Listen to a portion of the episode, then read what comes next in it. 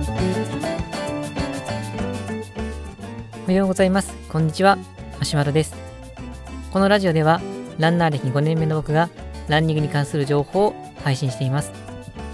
今日のお話はグリセリンローディングと呼ばれるものです。実はこのグリセリンローディング僕最近知りました。もし有名でえそんなことも知らないのかと思った方は、まあ、ぜひ笑ってください。でもし知らない方があったらもしかするとフルマラソン本番に間に合う方であれば効果が高くなるかもしれません。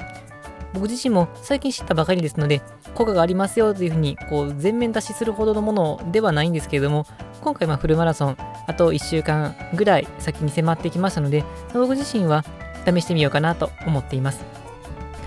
じゃあそのグリセリンローディングっていうのは何のためにするかというと体に水分を蓄えておくためにしていきます。この前ウォーターローディングというお話をさせていただいて日頃からしっかり水分を取ることによって体に水分を蓄えておくことが大事ですよってことをお話しさせていただきました。でなので基本としては普段から水分摂取をしていくっていうことがこれはもちろん基本中の基本になってくるんですけれどもこのグリセリンローディングっていうのはそれをまさらに味付けするようなそういう位置づけのものかなと思います。でこのグリセリンローディングを理解するためにちょっと専門的になっちゃうんですけど、まあ、といってまあざっくりと理解してほしいのが体にま水分がたくさんありますけれどもその水分の分布っていうのはいくつかに分かれていきます。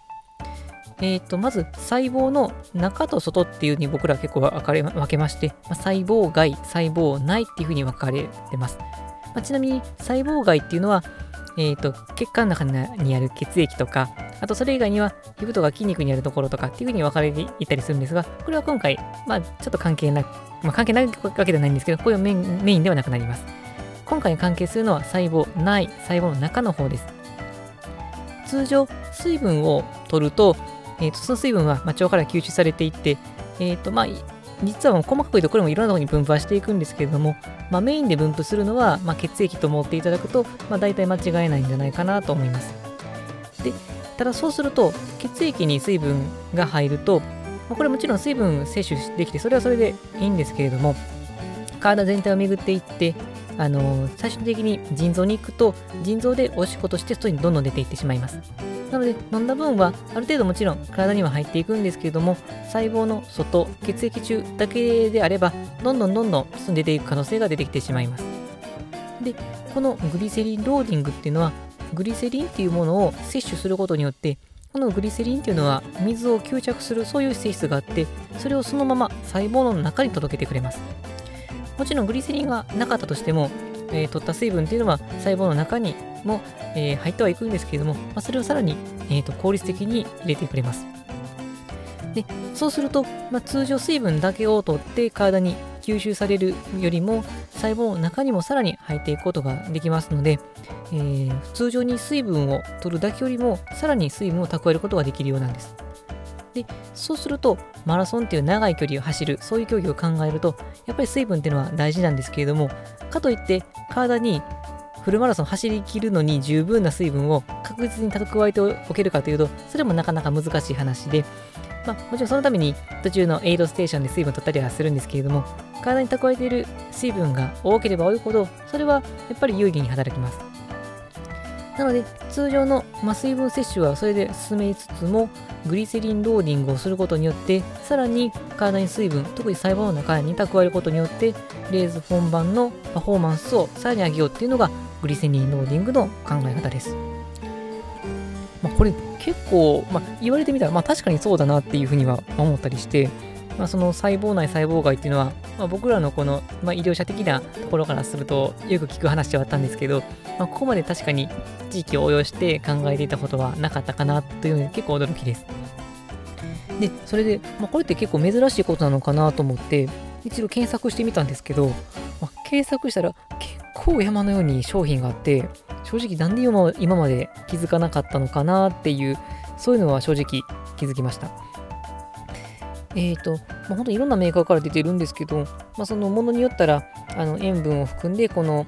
えっ、ー、と、水分摂取と、えー、ミネラルの摂取も一緒にできるものであるとか、あとはグルタミンとかそういうものと一緒に混ぜてあって、それで、えーかえ、運動の時のパフォーマンスを上げたりとか、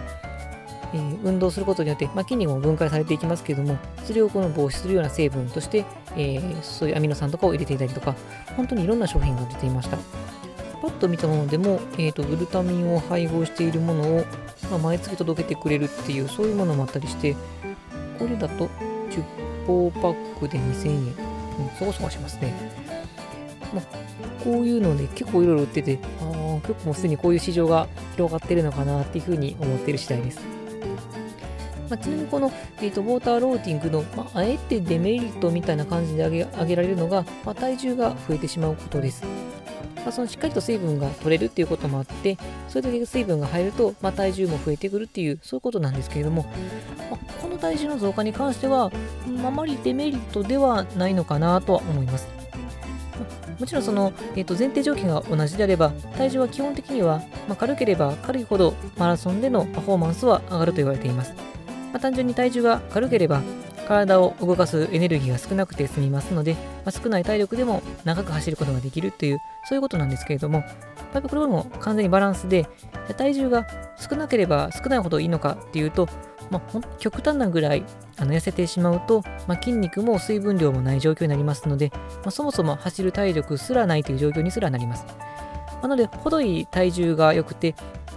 ま、どれぐらいのランナーさんによるかによって変わってはくるんですけど、まあ、BMI っていう、まあ、体重と身長による、まあ、その目安のものでいくと、まあ、大体18から20ぐらいっていうのが一つの目安なのかなと思います。で、あのその点からすると、まあ、水分とかを取りすぎて体重が増えるっていうこと自体はマイナスには聞こえるんですけれども、ただ、かといってその水分を取ることによって何キロも増えるわけではないので、まあ、増えたとしても、まあ、1キロあるかないか。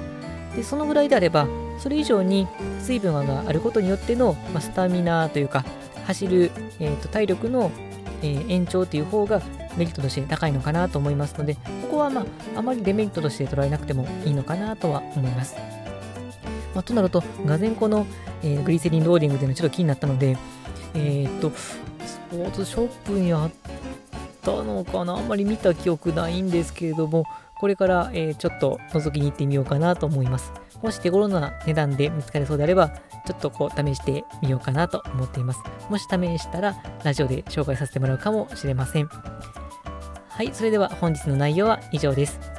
このラジオでは、このようなランニングに役立つような情報を日々配信しています。また僕はブログや Twitter でも情報を発信していますので、気になった方は、えー、概要欄の URL をチェックしていただけると嬉しいです。まあ、それでは、まあ、グリセリンローリングはするかしないかは、まあ、各人の自由として、まあ、もし情報あったら教えてほしいですけども、まあ、水分が少なくともしっかりととって、今日も元気に楽しく走っていきましょう。それでは、さようなら。